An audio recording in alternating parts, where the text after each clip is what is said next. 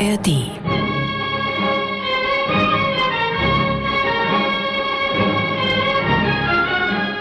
Der Koffer ist groß, dennoch nicht groß genug, denn Maurice Ravel hat seine Ansprüche an ein korrektes Auftreten. Wenn schon kleiner von Statur als der normale Franzose, dann doch wenigstens auffallend elegant. Erst recht auf einer dreimonatigen Nordamerika-Reise. 50 Hemden packt Ravel ein. Dazu Anzüge, Gilets, Krawatten, Hüte, schicke Schuhe und natürlich sein unvermeidliches Spazierstöckchen, das den Dandy perfekt macht.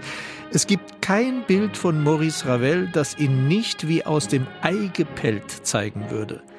Großer Kopf, oft mit Hut, auf kleinem, vielleicht sogar schmächtigem Körper. Aber schick, nach einigen Experimenten mit verschiedenen Barttrachten das Gesicht glatt rasiert. Eine markant zackige Erscheinung wie sein Bolero.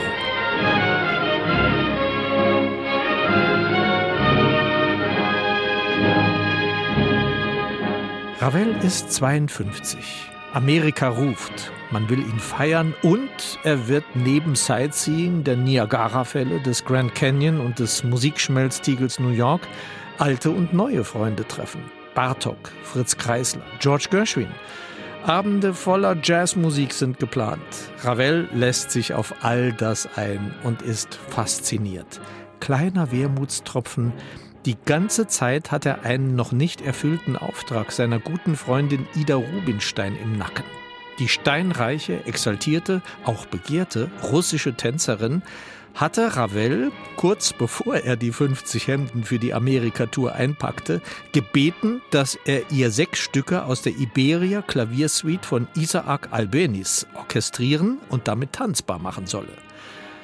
Nun ist er zurück in Paris und erfährt, dass die Arbeit schon vom spanischen Dirigenten Enrique Arbos erledigt wurde. Hm, Ravel verspricht Ida Rubinstein ein neues Originalwerk. Aber zuerst noch Urlaub in Saint-Jean-de-Luz. Sieben Minuten entfernt von seinem Geburtshaus in Cibourg, direkt an der spanischen Grenze am Atlantik. Dort hat er all das Spanische aufgesogen, was er von seiner baskischen Mutter in die Wiege gelegt bekam.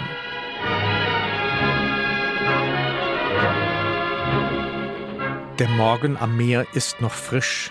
Bald wird es heiß werden. Komponistenfreund Gustave Samerseux drängt Maurice, dass es Zeit wird, ein Bad in den Wellen zu nehmen. Ravel hat aber noch was im Kopf. Er geht am Klavier vorbei und spielt mit einem Finger eine Melodie.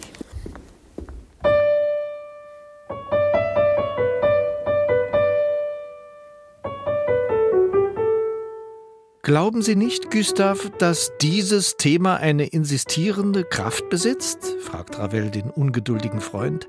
Ich werde versuchen, es verschiedene Male zu wiederholen, ohne jegliche Entwicklung, und dann ganz allmählich mein Orchester, so gut ich es vermag, einem Höhepunkt zuzuführen. Fandango, ähnlich dem traditionellen spanischen Bolero-Tanz, steht zunächst auf dem Notenblatt. Dann aber ändert Ravel den Titel in Bolero. Fünf Monate später ist das Ballettstück fertig. Ida Rubinstein, die Tänzerin mit den formvollendeten exotischen Bewegungen und Sprüngen, ist begeistert.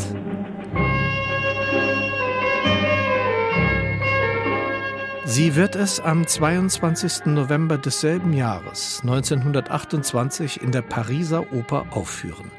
300 Takte lang ein und derselbe Rhythmus und nur zwei Melodien, die ineinander greifen wie Zwillingsschwestern. Sonst nichts, immer dasselbe, 15 Minuten lang. Eine Dame ruft noch in den Schlussakkord hinein, Hilfe, ein Verrückter! Und Ravel ruft zurück, die einzige, die es verstanden hat.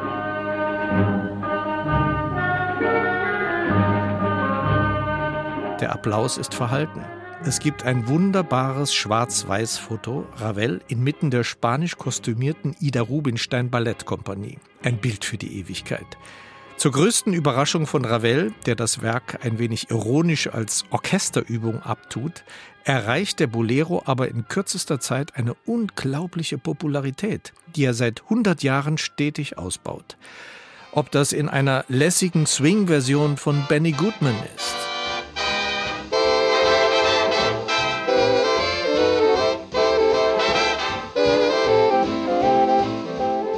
oder im percussion-betonten Arrangement der taubstummen Schlagzeugerin Evelyn Glennie.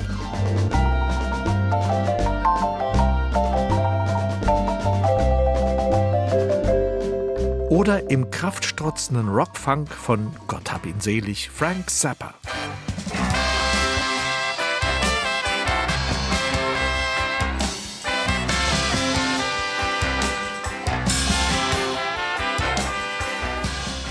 Oder mit Flamenco-Rock und Schuhen mit Gustavo Montesano.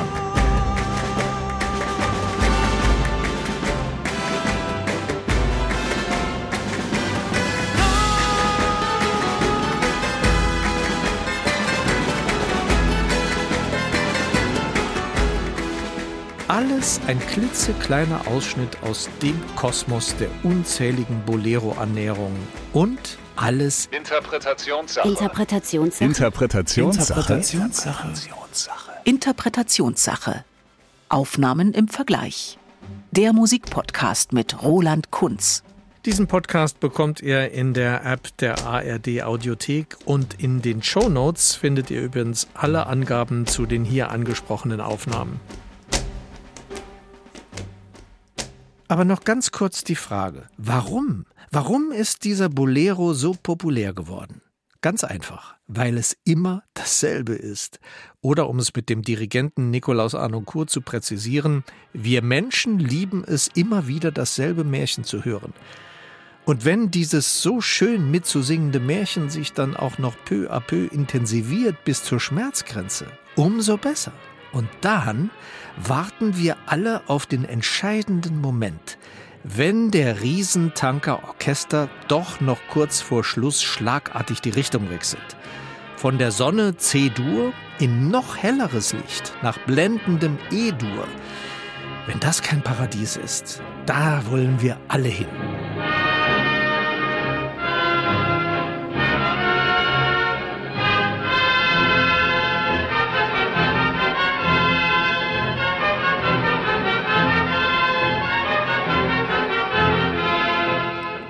Wisst ihr was? Wir waren gerade ganz nah dran an der Sonne. Das war nämlich die ganze Zeit die Aufnahme von 1930, die Maurice Ravel selbst mit dem legendären Orchestre Lamoureux eingespielt hat. Er als Dirigent. Fantastisch. Aber wie verstehen andere Dirigenten das Ballett? Nichts anderes ist es ja eigentlich. Muss man sich an Ravels Tempo halten? Er soll ja völlig ausgerastet sein, als Stardirigent Arturo Toscanini nicht exakt nach seinen Tempoangaben spielen ließ. Das Schwein hat zu schnell gespielt, das ist unverzeihlich, soll Ravel gerufen haben. Und Toscanini zurück, Sie haben ja keine Ahnung von Ihrer Musik. So wie ich es spielen lasse, ist es die einzige Möglichkeit, die Musik überhaupt zur Geltung zu bringen. Ha, da mischen wir uns gerne ein. Hier kommen zunächst mal drei Versionen. Natürlich, das Stück dauert zwischen 13 und 17 Minuten, nur in Ausschnitten. Um es nicht zu verwirrend zu machen, komme ich sofort zum Vergleich. Wir beginnen nicht am Anfang, der ist ja meist fast unhörbar, wenn der arme Schlagzeuger anfängt mit dem berühmten Bolero-Rhythmus, den er im Pianissimo trommeln muss und nach 16 Minuten nass geschwitzt und mit den Nerven fertig aufhören darf. Ich steige ein in Runde 10 der Wiederholungen, die ja jedes Mal ein paar Instrumente hinzuaddieren. Die erste Interpretation. Maestro Sergio Celibidache in seiner unvergessenen Ära bei den Münchner Philharmonikern. Es ist das langsamste Tempo, das ich je gehört habe beim Bolero. Fast schon Zeitlupe. Der Mann hat Mut. Würde Ravel ihm zurufen, das Schwein hat zu langsam gespielt? Könnte sein. Aber dadurch nimmt man jeden einzelnen Schlag wahr wie einen kostbaren Tropfen. Jedes Pizzicato, jedes Zupfen macht uns klar, dass wir hier unter Spaniens Sonne schmoren. Die Karawane scheint schwer beladen mit exquisiten Gütern. Oder ist es gar Dynamit? Die Spannung jedenfalls ist zum Zerbersten.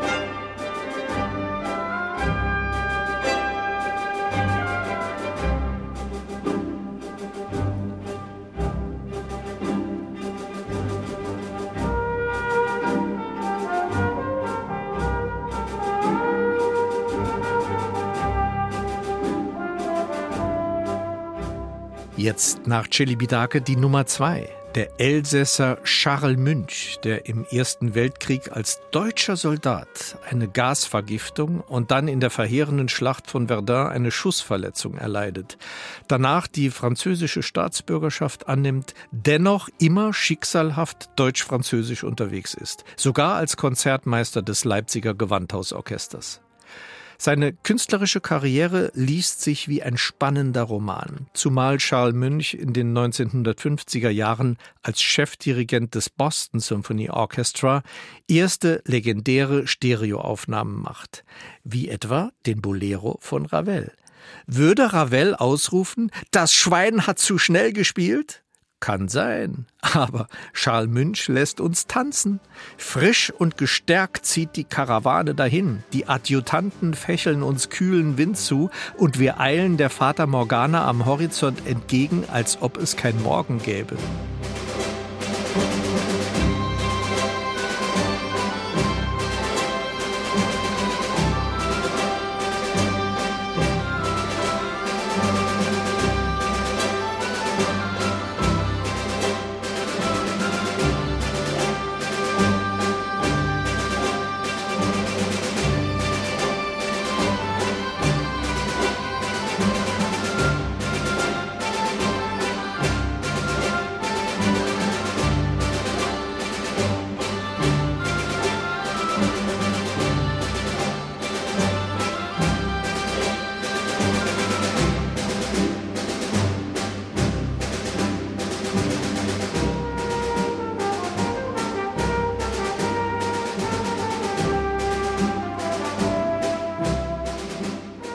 Charles Münch nun die Nummer drei.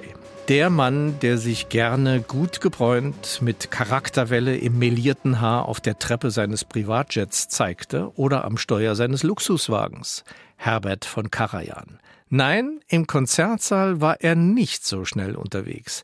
Da stand er eher für einen satten Schönklang, für romantisches Auskosten dessen, was die Komponisten ihm anvertrauten.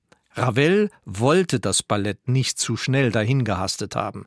Daran hält sich Karajan und er spart noch mit den Mitteln. An derselben Stelle, an der Charles Münch die Instrumente schon viel lauter inszeniert, ist Karajan noch zurückhaltender. Immerhin sind wir schon in der Mitte des Boleros. Aber wie eine lauernde Katze auf dem Sprung lässt er den Spieler der kleinen Trommel noch im Piano schwitzen, während der Rest des Orchesters betörend sanft seine Kreise zieht. Da soll später noch mehr kommen.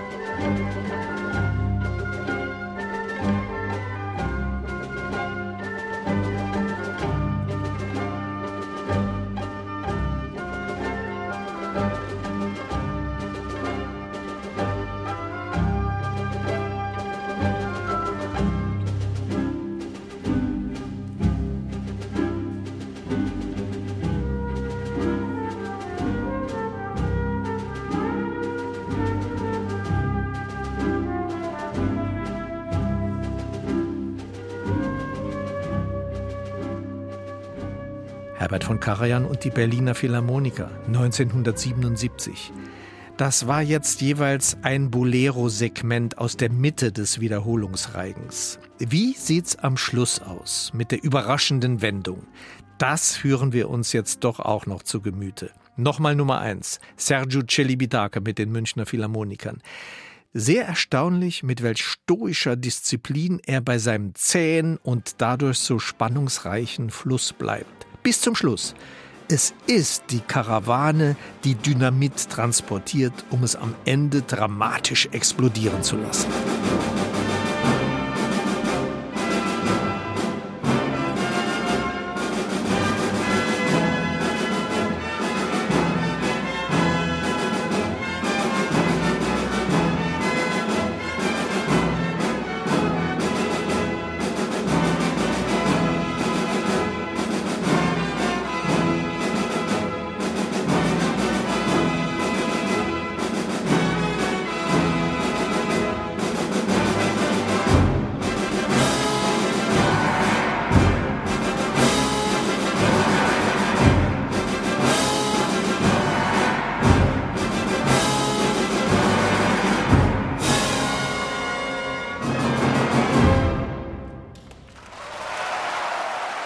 Celibi Bidake. Und nun nochmal die Nummer zwei. Charles Münch und das Boston Symphony Orchestra. Gleiche Stelle, kompromisslose Jagd nach der Fata Morgana. Die Blechbläser erheben sich wie stolze mexikanische Mariachi-Trompeter über dem glückstrunkenen Orchesterganzen. Und am Schluss gibt's einen kurzen Prozess. Peng!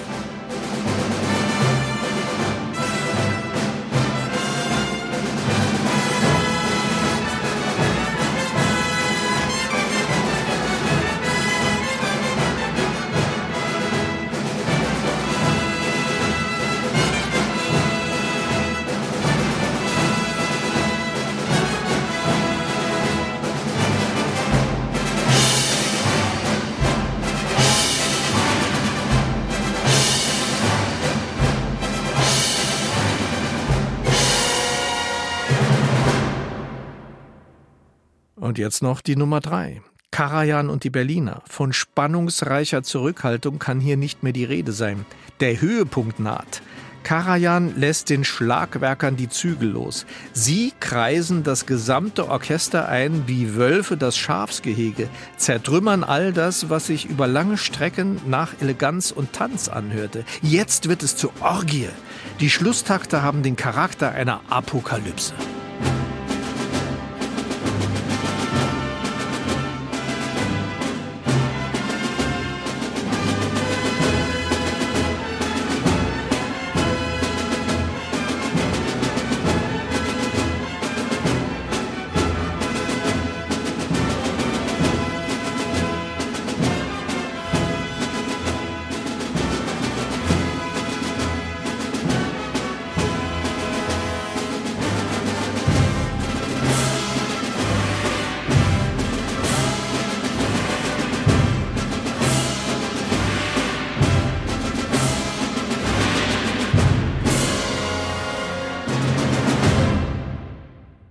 Na, was meint ihr? Hatte Ravel recht, wenn er sagte, ich habe ein Meisterwerk geschrieben ohne Musik? Natürlich ein klarer Fall von Selbstironie.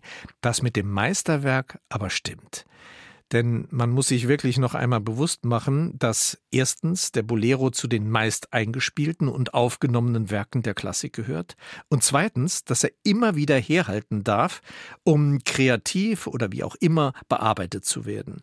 Diesbezüglich habe ich übrigens noch eine kleine Rarität, die vor allem denjenigen, die den Podcast mit Kopfhörern hören, ein echtes Sounderlebnis bereitet.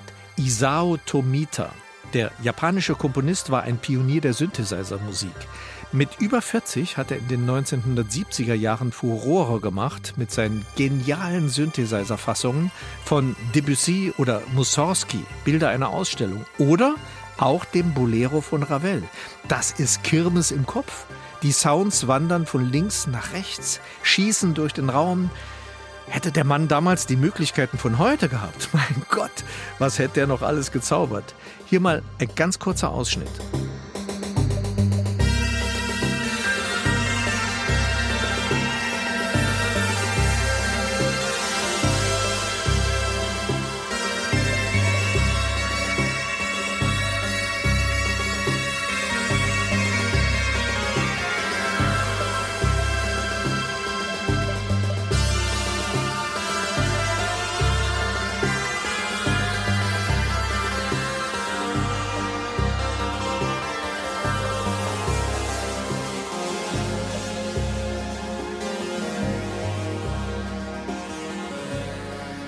Isao Tomita. 2016 ist er mit 84 gestorben. Jetzt aber nochmal zu den drei Originalaufnahmen. Zur Erinnerung ganz kurz angespielt. Nummer 1. Sergio Celibidache mit den Münchner Philharmonikern. Der Spannungsmeister der Langsamkeit. So wollte Ravel es haben.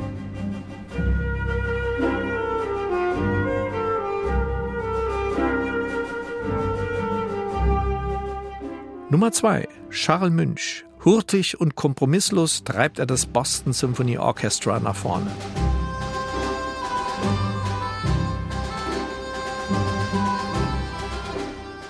Und die Nummer 3, Herbert von Karajan mit den Berliner Philharmonikern und der Schlagwerk-Apokalypse am Ende.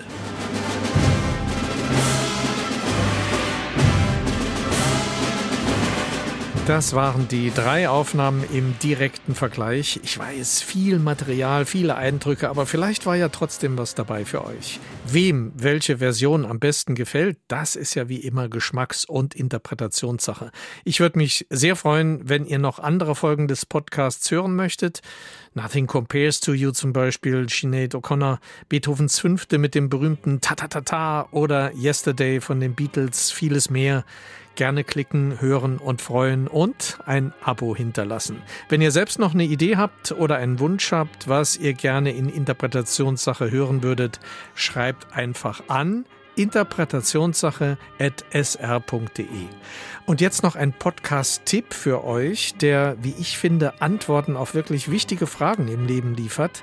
Carpe What? Dein Sinn-Podcast heißt der. Darin nehmen die Kolleginnen und Kollegen vom WDR so Sätze auseinander wie jeder ist seines Glückes Schmied oder aus den Augen, aus dem Sinn. Und dabei werden oft wirklich wichtige Themen angesprochen. Was macht dich glücklich?